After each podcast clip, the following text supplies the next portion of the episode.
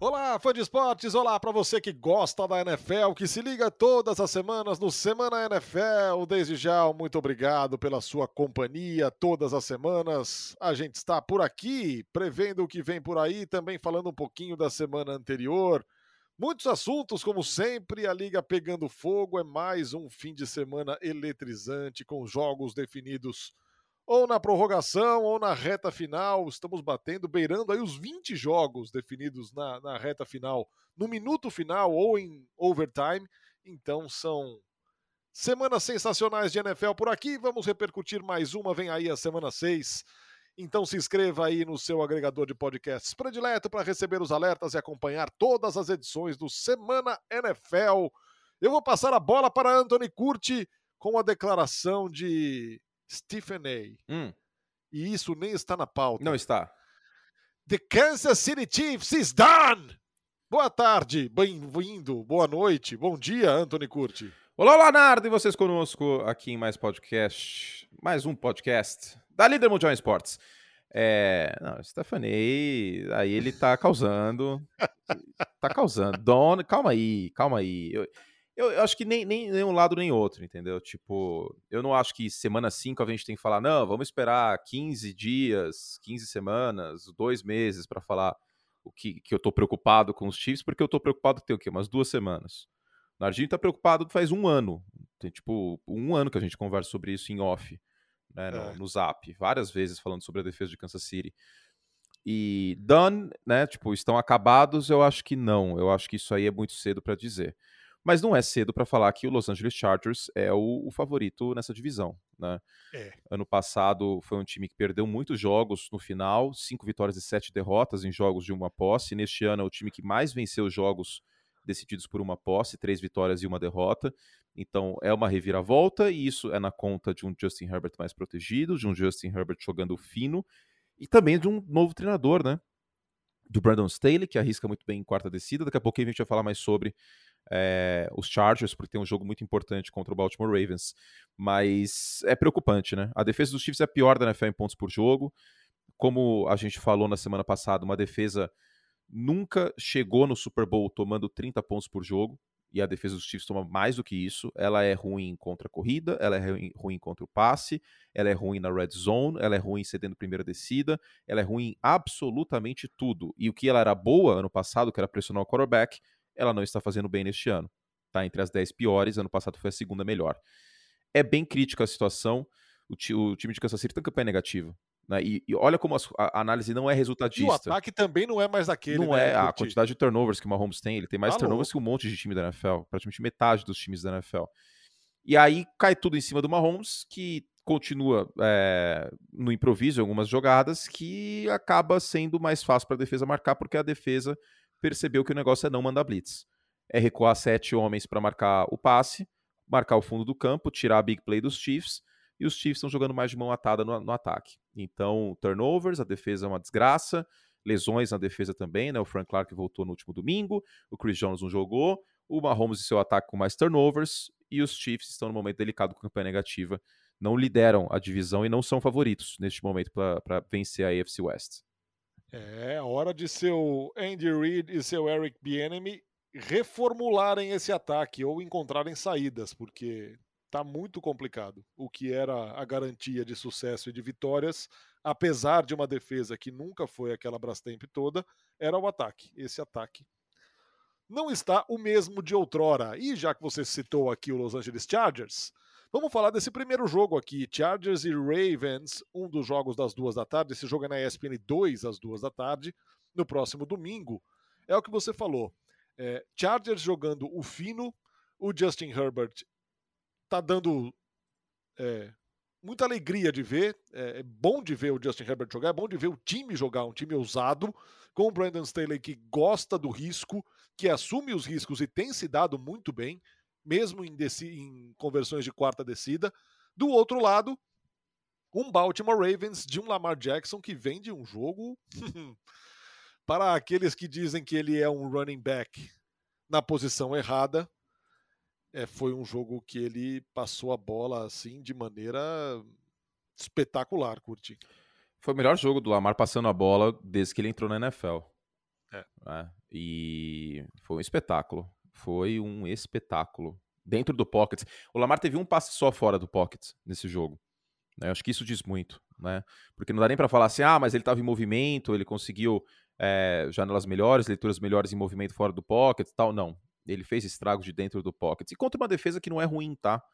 Eu sei que a defesa dos Colts pode não estar tá impressionando como no início da temporada passada, mas é uma defesa que é a 11 contra a corrida, que é a grande força do, do Baltimore Ravens, né, pelo menos no papel. E o, o grande problema vem sendo cobrir o passe, é verdade. Mas o Lamar mostrou o que precisava como quarterback e vem mostrando. Ele é o quarterback com mais jardas no ar por passe da liga. Então, quer dizer, ele liderou a NFL em touchdowns no ano de MVP, touchdowns passados. Neste momento, lidera a NFL em jardas no ar por passe, mostrando o braço. Esse argumento de que o Lamar é running back improvisado como quarterback, a cada dia que passa, é uma falácia maior. Pode não ser o melhor quarterback da NFL, pode não ser um passador melhor que um Justin Herbert, que um Patrick Mahomes, que um Aaron Rodgers, ok, mas ele é um quarterback muito competente. Muito, muito competente. Tá? Passando a bola também. Se você pegar a evolução do Lamar, que está acontecendo, ano passado deu uma emperrada, né? Mas se você pegar o tape do Lamar em Louisville no college, ele passando a bola, e hoje ele antecipa melhor os passes, está trabalhando melhor no pocket, eu acho que essa é uma, é uma excelente surpresa e boa surpresa dessa temporada de 2021. Agora, quanto aos Chargers, inegavelmente é um dos melhores times da Conferência Americana no momento. Como eu falei, o favorito para vencer sua divisão, né? A AFC West já venceu Kansas City. Porém, Los Angeles Chargers cede 5,6 jardas por carregada. Então, esse duelo, esse matchup é muito, muito ruim para os Chargers, viu? Muito ruim. Pode ser que neste jogo a gente veja um Lamar correndo mais com a bola, até porque a fraqueza dos, dos Chargers é justamente essa. E precisa compensar também o esfacelamento do corpo de running backs de Baltimore, né? É, é, tem isso. Nas lesões que aconteceram aí antes da temporada começar. Inclusive. Mas pode ser também que, que apareça o passe, né? Não dá para só correr com a bola na NFL hoje. Eu tô bem intrigado para ver o que vai acontecer quanto a isso. E a defesa do, do Baltimore Ravens contra o, o passe não é uma defesa ruim, mesmo sem o Marcus Peters, ela tá segurando o rojão neste ano. É a nona em rating pro, pro quarterback adversário, que é um bom número. Em jardas aéreas cedidas por jogo, a defesa dos Ravens é um pouco pior, tá? Isso aí tá sendo um problema, às vezes as big plays aparecendo. Mas vai ser um jogo intrigante e é certo dizer, Narda, que não tem favorito essa partida. Eu também acho. Não tem favorito. Eu ia falar isso agora. E o time que pra perder tá aqui, mesmo que perca por uma posse, uma, duas posses, 10 pontos, eu não acho que é uma derrota tão absurda, sabe? Eu não acho que muda de patamar é, eh, para baixo nenhum desses dois times. É, é um jogo muito importante, claro, pode ser um duelo aí que, que valha é, seed na, na UFC, né? O, o, ser cabeça de chave, pode ser que valha até o wild card, não sei. Né? A gente não sabe o que pode acontecer nesse sentido. Confronto direto é o primeiro critério de desempate. Mas uma derrota aqui pra, de Baltimore para Los Angeles e de Los Angeles para Baltimore, eu acho que é perfeitamente normal. Seguimos com outro jogo das duas da tarde no domingo. Green Bay Packers e Chicago Bears. Green Bay que vem de uma atuação espetacular do Davante Adams. Chicago Bears que vem de uma vitória importante, sonora contra um Las Vegas Raiders. Las Vegas Raiders que agora é pura terra arrasada depois do que aconteceu com John Gruden. É... Assim, Packers ainda favoritos, curti. Agora, a impressão que o Chicago Bears deixou nos últimos jogos é outra em relação às três primeiras semanas da liga, na minha opinião. É, um plano de jogo mais coerente, né? Correndo mais com a bola, expondo menos o, o Justin Fields, fez muito sentido.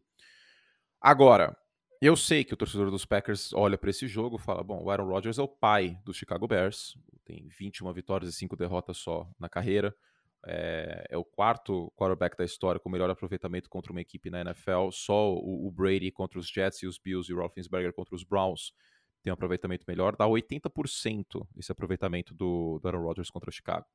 Mas o jogo é no Soldier Field e os Packers estão com muitos desfalques. Tá? Isso aí já aconteceu contra Cincinnati, inclusive, né? Que foi um jogo fora de casa, que foi para prorrogação. O Jared Alexander tá machucado, lesão no ombro. O... E vai demorar para voltar, Exato. é um problemaço para os Packers. Exato. O, o Zardar Smith também. É, essa linha ofensiva está com problemas com o Bakhtiari, o Elton Jenkins também não está 100%. Não está. Uh, enfim, o Josh Myers também, com lesão no dedo. Então, essas lesões podem atrapalhar a Green Bay aqui, tá? Podem atrapalhar, até porque os Bears estão correndo com a, bem com a bola nos últimos, uh, nos últimos jogos. E a defesa terrestre é uma fragilidade do Green Bay Packers, histórica até, né? Nas últimas duas, três temporadas. Então, se o Justin Fields fizer um jogo limpo e, e, os Bears conseguirem limitar a big play em relação ao Aaron Rodgers, Chicago tem uma chance. É óbvio que o favorito aqui é Green Bay, mas mesmo no papel sendo um quarterback calouro contra o, o, MVP, contra um dos melhores da história, contra é, um cara que comanda o seu time, que foi o fiel da balança na última partida contra Cincinnati, tá? A diferença de Cincinnati e Green Bay no jogo passado foi a posição de quarterback. Joe Burrow sofreu uma interceptação que não pode acontecer na prorrogação. E o Rodgers conseguiu conduzir a campanha derradeira, né, de, de muitas que ele colocou o Crosby em posição de, de field goal, mas conseguiu. Então, no papel, parece um confronto que, putz, já era, Chicago vai tomar uma pancada. Eu não sei necessariamente se vai ser assim. Pelas, pelos desfalques que a gente tem em Green Bay, pela carência de defensores contra a corrida que a gente tem em Green Bay e pelos fatos dos Bears estarem correndo bem com a bola.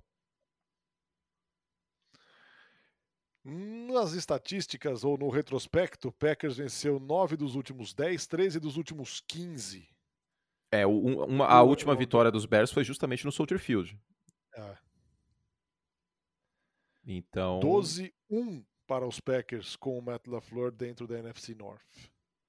É claro, os tempos são favoráveis ao Green Bay Packers, na era Rodgers principalmente. Mas, como eu disse, eu acho que a impressão deixada pelo Chicago Bears nas últimas semanas é uma impressão melhor do que aquela que começou a temporada. Seguimos rapidamente com Cowboys e Patriots. Aqui, cara, depois do que o Patriots fez no último fim de semana, aquele sofrimento, aquele drama terrível para conseguir ganhar do Houston Texans, cara. Eu acho que Cowboys aqui é bem, bem favorito. E assim, o Cowboys não perde mais a NFC East. Se os Cowboys perderem a NFC East, eu tiro uma foto de peruca verde. Desculpa, mas não vai acontecer, gente. A única possibilidade aqui é um mar de lesões em Dallas. Porque é muito, não é, não é mais time, é muito mais time que o resto da, da NFC East. Daniel Jones treinou, tá, em Nova York, isso é uma boa notícia, mas Filadélfia é um time que eu não consigo comprar a ideia deles vencerem semana sim, semana também. Washington tem como, teoricamente, a força a defesa. A defesa de Washington é uma das piores da NFL neste ano. E Dallas está tudo bem. A defesa foi horrível ano passado, está bem neste ano. É a segunda que mais força turnovers. O Dak Prescott está voando baixo contra Blitz. Nenhum quarterback tem mais touchdowns contra Blitz que o Dak. E isso já foi problema na carreira dele. Segundo em jardas por passe também. Uh, o jogo terrestre bem equilibrado com o Pollard e o Zeke, segundo em jardas por carregado. Eu não vejo um time melhor nessa divisão. É, é, é muito louco isso, né? Mas a gente falava muito de Kansas City na NFC West, mas Buffalo na NFC East e Dallas na, na NFC East, eu acho que são os dois times que nadam mais pro braçado aqui neste momento. São duas divisões que não perde mais. Talvez a NFC South com os Bucks também, né? Que era meio que carta marcada antes da temporada começar. Mas o Ari até brincou no League, que, que, ou foi numa transmissão, eu não lembro, que Dallas vai vencer essa divisão semana 13. Nenhum absurdo dizer isso. Porque é, semana 13 a gente é. pode ter os Cowboys com campanha positiva, brigando pela folga, e os outros times da divisão campanha negativa. Dallas pode fazer 6-0 nessa divisão, mesmo sendo a NFC East, que a gente sabe que é tipo clássico é clássico e vice-versa. É. Mas isso pode ajudar demais os Cowboys, hein? Imagina se os Cowboys são o primeiro seed né, da NFC porque os Rams e os Cardinals podem se matar entre eles. Os Packers podem acabar se complicando. Os Bucks já perderam para os Rams. Então, olha que coisa louca como aquela, aquela abertura da temporada, o kickoff acabou ficando muito importante para Tampa Bay aquela vitória, hein? É. Total. E, e, como, como o Dallas Cowboys se transformou, né, cara, de uma temporada para outra. Como, como foi resolvido o problema da defesa, né, meu? É, investiu só em defesa no draft. Sim, no draft também, exatamente. É... Enfim, trouxe o Dan Quinn, que faz um trabalho bom, muito bom. Tem, tem certos. É... Tem certos caras que eles não vão bem como head coach, mas eles vão muito bem como coordenador. Isso acontece bastante e, e acontece bastante mesmo com, com o lado defensivo da bola. A gente vê muitos excelentes coordenadores defensivos que não dão certo como head coach e que às vezes até voltam a ser coordenador e fazem um trabalho legal. Né? Tem, eu acho que tem os casos que dão certo. O Bill Belichick, por exemplo, foi um dos melhores coordenadores defensivos da NFL dos anos 80 primeira passagem dele em Cleveland não deu muito certo, mas depois a gente viu que virou. O Brandon Staley foi um coordenador defensivo excelente nos Rams ano passado e faz um trabalho muito bom no Los Angeles Chargers. Mas, por exemplo, o Vic Fangio. O Vic Fangio já contesta um pouco. Um dos melhores coordenadores defensivos da liga na década de 2010, com os Bears e com os 49ers. Mas como head coach nos Broncos, eu tenho um passo atrás com ele. Né, algumas decisões equivocadas. Semana passada, por exemplo, ele, vendo os Steelers correndo bem com a bola, ele continuou deixando seis homens no, no front, na linha defensiva e, e mais linebackers. Tipo, dane-se, deixa eles correrem. Vamos marcar o Roethlisberger aqui e tentar uma interceptação. Mas o jogo inteiro, e a Najee Harris passou de 100 jardas. É o tipo de ajuste que o treinador tem que fazer. Então, é, é, é um pouco por aí. Seguimos com o Sunday Night Football, aquele Sunday Night Football que pintou bonito no começo da temporada, brilhante, reluzente entre Seattle Seahawks uhum. e Pittsburgh Steelers, mas as consequências acabaram deixando o jogo não essa maravilha toda. É, um Seattle Seahawks que perdeu o Russell Wilson, que pela primeira vez vai desfalcar o time aí por um período importante. É, desde, desde, o, desde o draft de 2012, né? É. E do outro lado, um Pittsburgh Steelers, que na última semana, como disse o Kurt aqui, é, se mostrou um time diferente, né? É, correndo com a bola, botando o Nadir Harris, que foi draftado para isso, para correr com a bola, para resolver o jogo terrestre, que era muito deficitário, passando das 100 jardas, e jogando bem também, um pouco, não perfeito, mas bem melhor o Big Ben na sua precisão nos passes para o fundo do campo, encontrando o Chase Claypool em algumas oportunidades em, em situações importantes. É, eu não sei não, viu, Curti, mas sem, sem o Russell Wilson, acho que Steelers aqui um pouquinho à frente. Hein? É, porque a defesa, o, o Roethlisberger vai poder ter um bom jogo, e um bom jogo em, em, audiência nacional, né, Nardo? Porque a defesa aérea do Seattle Seahawks é uma, uma bomba. É. Uma bomba, ainda mais no meio do campo, cara. Nossa, é, é muito ruim. É muito, muito, muito, muito ruim. E olha que é uma defesa que tem peças talentosas, né? Jamal Adams, por exemplo. Só que falta de comunicação, o Sidney Jones e o Jamal Adams batendo cabeça. Vamos ver se o time consegue correr bem com a bola contra Seattle, como correu contra Denver, né? E olha que a defesa terrestre de Seattle também não é muito boa, não, viu? 24 da NFL no momento. Então a defesa aérea é uma bomba e a defesa terrestre também não está ajudando. Então eu acho que pode ser uma, uma boa oportunidade aqui para os Steelers mostrarem serviço e meio que voltarem para o campeonato, né? Porque aí voltam aos, aos 50%, pelo menos. A divisão é muito dura. Mas Cleveland pode ficar com 50% também. Os Browns pegam os Cardinals neste domingo. É. Jogo bastante duro para os dois lados. O que eu falei, o que eu falei de, de Los Angeles, dos, dos, dos Chargers, serve para Arizona também. A defesa terrestre de Arizona é muito ruim. E Cleveland tem a força correndo com a bola. Tem a força com uma coisa meio He-Man, né? tem a força. Mas é isso. E eu acho que Seattle, se perder esse jogo aqui, vai ficar numa situação muito delicada. E não porque, ah, semana 6 tal, é porque tá jogando na divisão mais difícil da NFL, né? E ainda tem muito jogo dentro dessa NFC West. É. E sem o, sem o Russo Wilson, cara, vai ficar. É porque o Russell Wilson era o grande maquiador desse time, né? É. Tipo, ele, ele resolvia a BO até não poder mais. Quantas e quantas vezes a gente não viu um Russell Wilson no, no segundo quarto, no, no, no segundo tempo, arrumando a situação. E não tem mais isso, né? Não tem mais isso. Então, é uma situação bem delicada aqui pro, pro Seattle Seahawks. E é uma pena, né? Porque. Enfim, é, esse jogo tinha tudo para ser muito especial. Uma reedição de Super Bowl. Né, o Super Bowl 40 foi entre Seattle Seahawks e Pittsburgh Steelers com o Ben Roethlisberger, inclusive. Só que agora já não dá mais para confiar. Na verdade, não dá para confiar nos dois times, né? Essa é, essa é a verdade. Não dá para confiar no, nos dois times.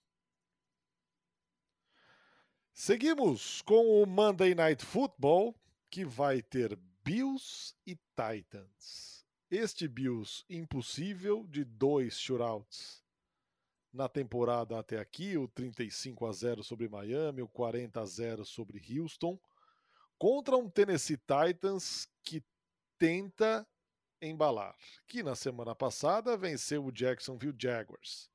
É, desculpa o, a sinceridade, o papo reto, não fez mais que obrigação. assim como New England, né?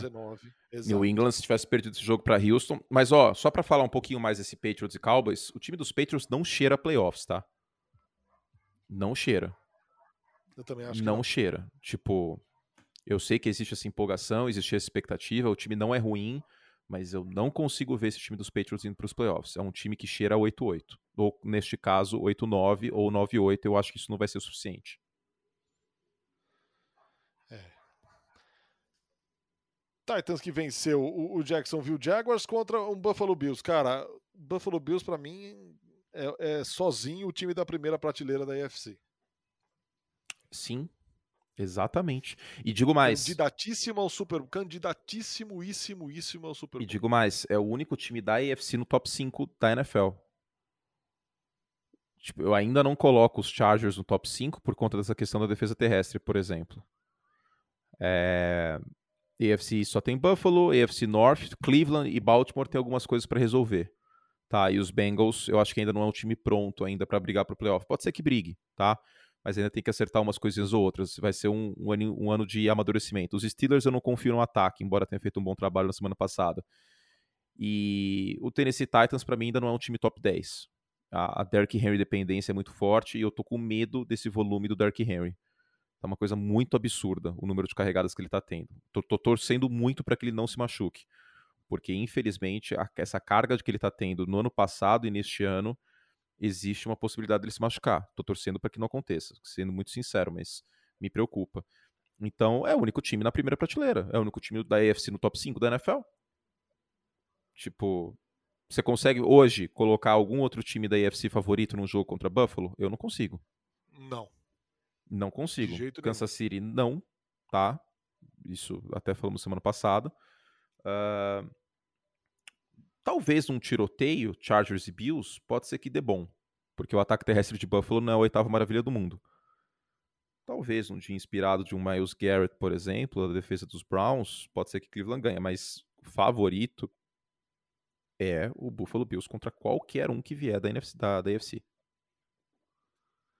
E assim, é, chamou tanta atenção né, a, a, movimentação do Tennessee Titans no começo da temporada, é, assinando com o Julio Jones. É, ok, ele tá fora, mas. Cara, é, é um jogo de. Esperava-se que a coisa fosse ser um pouco mais dividida, aliviar um pouco a pressão e a previsibilidade de botar o Derrick Henry para correr, mas. Sabe, a gente não viu o, o, o Ryan Tannehill ainda é, encontrando recebedores, o A.J. Brown, uma temporada discreta até aqui. Então, cara, é, eu sigo dizendo, eu acho que o, o, Titans é uma das grandes decepções do começo de temporada. Né? É que me parece um time meio que sem tempero, sabe? Tipo, tem o Derrick Henry e tal, isso muitas vezes é o suficiente para para brigar por playoff, deve ser o suficiente para vencer a, a divisão, mas falta algo a mais, né? Falta o, o Ryan Tannehill, ele não é um quarterback top 10. Houve esse debate no, no passado se Ryan Tannehill era um quarterback top 10 ou não. Mas, na minha humilde opinião, não é. Então, isso às vezes acaba sendo a diferença. Ainda mais quando você fica unidimensional. Né? Porque por mais que os, os Ravens e os Browns, como eu falei, eles tenham uma essência de correr com a bola, você tem um Baker Mayfield competente e você tem um Lamar Jackson cada vez mais competente passando, passando a bola. Se você tivesse que escolher entre esses três, Baker, Lamar e, e Ryan Tannehill, pô, não preciso nem pensar. É. Eu não preciso nem pensar. O quarterback mais, é, mais dependente de, de, um, de um sistema tático aqui do play action, de longe, é o Ryan Tannehill. De longe. Os outros têm mais recursos. Então, é esse, é esse aspecto. Por isso a gente acaba não se empolgando com, tanto com, com o Tennessee. O Julio Jones não é mais o Julio Jones de antes. E não é porque ele é um, um wide receiver ruim ou qualquer, qualquer outra coisa. É porque ele não consegue ficar saudável. É. E disponibilidade é uma habilidade da NFL. Isso aí é uma, é uma grande verdade, em especial para wide receiver, para running back, para cornerback depois dos 30 anos. A boa notícia para Tennessee é que o time vai para os playoffs, né? Vai, porque. Pode fazer muita besteira. É. Precisa fazer muita besteira para não ir. Não dá para confiar no, no Indianapolis Colts, Jacksonville Jaguars e. Houston Texans, top 10 do draft Não. no ano que vem. Não, vai ganhar essa divisão, vai ganhar a AFC, a AFC Sul com o pé nas costas. A não ser que faça muita bobagem. É. Muita. Não, Mas muito. Muita, muita, muita. Ou, ou se perdeu o Dark Henry, por exemplo, por lesão, que eu falei que, infelizmente, é. algo que a gente tem que considerar, porque o volume dele tá completamente fora de base. Tipo, com, sem precedentes. E neste ano. Então, é por aí, né? Eu acho que as vagas elas já estão se desenhando, né? Buffalo Bills, Tennessee Titans. é, eu acho muito difícil Los Angeles Chargers ficar fora dos playoffs, de um jeito ou de outro. Não fica, de jeito nenhum. E eu também acho difícil Baltimore ou Cleveland não ir para os playoffs. Porque por mais que exista uma desconfiança para Baltimore, por conta das lesões que a gente teve e por ter se complicado em alguns jogos, é o, é o mesmo time que conseguiu fechar jogos. E fechar jogo é muito importante na NFL. Coisa que os Chargers começam a fazer neste ano, por exemplo. Seguimos aqui com o Thursday Night Football. O último jogo da nossa análise é o primeiro da semana 6, nessa quinta-feira. Tampa Bay Buccaneers e Philadelphia Eagles. Cara, tal qual a, a expectativa de vitória dos Bills é a mesma em relação ao Tampa Bay Buccaneers contra os Eagles. Não vejo por onde esse jogo complicar. Não, só complica se o, o Tampa Bay Buccaneers se complicar, como se complicou Sim. ano passado contra o New York Giants, por exemplo, no Monday Night Football, por ser semana curta e, e todo o resto. Tirando isso, eu não vejo um cenário de complicação aqui para Tampa Bay, ainda mais depois do jogo que, que o Brady fez contra o Miami Dolphins, que em tese tem uma secundária muito forte. né? Só que o Xavier Howard e o, e o Baron Jones foram completamente dominados. E é só pegar o retrospecto. Que outro time tem um ataque aéreo potente que jogou contra a Filadélfia? Você lembra? Um tal de Dallas Cowboys? Exato. A tendência é parecida. A tendência é um jogo parecido aqui para o ataque de, de Tampa Bay nessa, é, nessa partida. O, o fiel da balança aqui é que a defesa aérea dos Bucks é, é uma draga. Ela é muito ruim. É uma defesa terrestre excelente, mas a defesa aérea é muito, muito ruim. Os times estão simplesmente desencanando de correr com a bola contra os Bucks e estão passando como se não houvesse amanhã. E é o certo, né? É o certo. E, e do outro lado, tem o Jalen Hurts. Ele vai conseguir se aproveitar disso? Porque é aquele negócio dos duelos, dos matchups. Tem uma defesa terrestre fraca, uma defesa aérea fraca, mas um quarterback não é forte.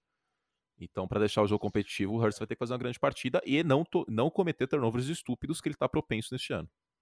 Exato. E e ele, ele pode acabar até consagrando uma defesa de, de passe de, de Tampa Bay que está desmoralizada, né? Exato. Exatamente. Exatamente. E, e desmantelada, né? De, de lesões. Os Bucks estão, acho que é a secundária mais atrapalhada por lesões neste momento, considerando, claro, o Green Bay Packers, que Jair Alexander é o melhor cornerback do time disparado, os outros dois é, o Kevin King, que de King não tem nada, e o Eric Stokes, que é um calouro, O Eric Stokes, é. que, que já tá jogando melhor para mim do que o, o Kevin King. Exato, exato. Que dá, que dá boas, que dá, dá alguma esperança para o torcedor de Green Bay, porque o Kevin King é, não há a menor Não, condição. não dá, não tem a menor condição. Não, já não tinha, essa renovação de Green Bay foi muito esquisita. Muito, É. muito, muito esquisita. E olha que o Stephen Gilmore ficou no mercado, hein? É, essa Ficou, eu não né? entendi, cara. Sinceramente, essa eu não entendi. Não entendi por que que o, o os E Packers... não- servia para tanta gente, né? Foi cara? uma sexta rodada, É, né, tem, cara? Tem o cap também, né, meu? Tem o cap. É o tipo mas- de troca. Não, sim, mas ah, o dinheiro garantido ia ficar em New England, né? Pelo, pela troca. E é, é o tipo de, de troca que lembra muito no beisebol, quando você tem um, um cara que, por uma metade de temporada só, num time que compete pelo título. É meio que um aluguel, assim, sabe? Eu acho que seria um aluguel muito bom para os Packers. Imagina essa secundária com o Stephon Gilmore, que não é o Stephon Gilmore de dois anos atrás, eu sei. Mas com o Stephon Gilmore e o, e o Alexander, quando voltar a ficar saudável. Nossa senhora. Uma baita, é uma baita Senhora. secundária, né? Então. Enfim, agora já foi. Tá, agora tá em Carolina. Exato, foi para o Carolina Panthers. Então é isso, hein? Alguma dica gastronômica para hoje, não? Não, não, cara, não, não consegui pensar, pensar, nada. Eu tô, eu tô comendo tanto comida pronta ultimamente, não tô tendo tempo de cozinhar essa, esses últimos 10, 14 dias, porque tá puxado. O senhor tem alguma dica para passar para o Fansport? Deixa eu pensar, deixa eu pensar, deixa eu pensar. O que que eu fiz no fim de semana? Não, no fim de semana eu fiz um molho branco para minha mamãe, hum. que ela estava com vontade de comer. Hum. Molho bechamel, evidentemente. Ah, olha, não sei, viu?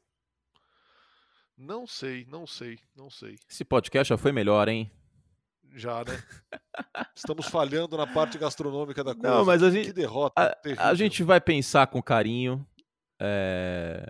Ah, não, peraí. Precisamos. Não, peraí. Como? Peraí, peraí, peraí, peraí, peraí. Precisamos falar muito sério. Ah! Como é que eu tava esquecendo o É verdade, é verdade. Não é uma dica, é uma crítica. Velho, você nunca mais critique polvo na minha presença. Jamais eu, você critique o Mas eu não gostei. Eu, eu, eu, nunca eu não sou muito fã de frutos do mar. E aí eu não gosto de, de frutos do mar, mas eu provei. Tava, tava com a minha digníssima. Provei, mas não gostei. Achei a consistência. Eu sou muito de consistência, sou muito de textura, cara.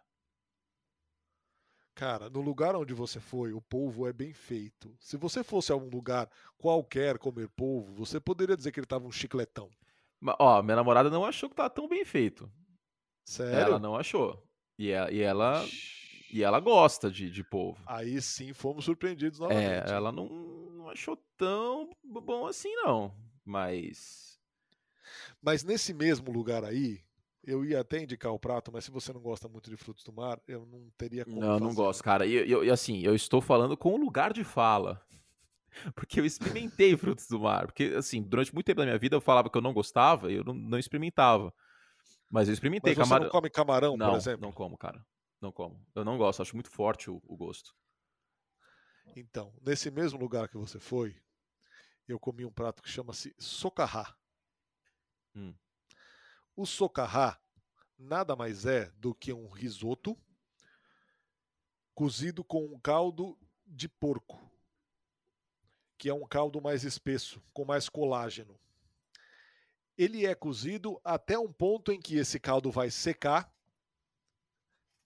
É um arroz, né? É tipo um risoto. Esse caldo vai secar e vai começar a pegar no fundo da panela com o gosto do caldo e o queimado do fundo da panela. Depois eles fazem um rolinho, normalmente eles fazem com linguiça, e é o que tem lá, é linguiça e camarão por cima, camarão grelhado por cima. Eles fazem um rolinho desse arroz queimado, tipo um rocambole, e aí o camarão por cima. Cara, o gosto desse queimado com caldo de porco no fundo da panela é absolutamente sensacional. Parece bom. Parece Agora, muito bom é necessária técnica. Eu já tentei fazer em casa. Não deu certo. Não deu certo. Não deu certo. Talvez seja a qualidade do meu caldo de porco. Ou da panela. Também. Também. Dizem que dá para fazer com carnes ricas em colágenos, carnes bovinas ricas em colágeno, tipo músculo. Hum. É, ainda não tentei. Fica um caldo bem escuro do músculo, mas eu já usei para fazer sopa e para fazer risoto mesmo. Agora eu preciso tentar de novo. Porque, cara, o sabor é simplesmente Agora, aquela, aquela caipirinha de abacaxi com, com limão cravo. Ave Maria. É brincadeira, hein? Não, aquilo ali, cara, eu falei pra você. Esse lugar precisa patrocinar a gente pra gente poder falar mais dele no, no, no podcast. Vamos, vamos fazer essa intermediação aí do, do departamento comercial da, da ESPN com, com, esse, com esse restaurante aqui em São Paulo, que, vamos. cara, foi a, é o melhor drink, sem brincadeira, o melhor drink que eu já tomei na minha vida. É muito bom. Na minha é vida. Bom. É real... Abacaxi grelhado. Olha, e a, e a, cachaça também, cara. Meu Deus Realmente um negócio assim. É, diferenciado. Muito bem, hein? Salvamos-se, salvamos-nos, salvamos, salvamos-nos, é isso? Salvamos-nos aos 48 do segundo tempo, hein? Com a dica gastronômica da semana, socarrá. Escreve socarrate. Bota, dá um Google aí, vocês vão ver, cara. É, puta, é muito bom. É muito bom, mas precisa ser bom para fazer na cozinha, viu? Precisa tentar errar pra gente que é que é só curioso. Precisa tentar errar até umas horas. Master Narda.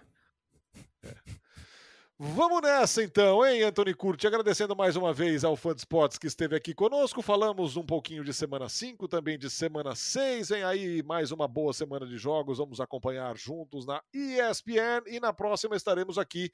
Sempre lembrando, você pode aí se inscrever no seu agregador de podcasts predileto para acompanhar todas as edições do Semana NFL. Certo, Curti? Certíssimo! Valeu, gente. Valeu pelo carinho, valeu pela audiência. Não se esqueça de se inscrever nos feeds que a gente te, te espera aí toda semana quando tiver episódio novo. A gente volta semana que vem com mais uma prévia aí, mais conteúdo. Eu acho que mais cedo, né? Inclusive, nessa semana, por conta Isso. da nossa grade, por conta de Indian Wells e por conta dos playoffs do beisebol, ficou mais difícil a gente gravar na terça, mas semana que vem a gente deve voltar com a programação normal. Ou seja, quarta. Tá tocando o interfone do Nardini aí, ele vai atender agora. Tá.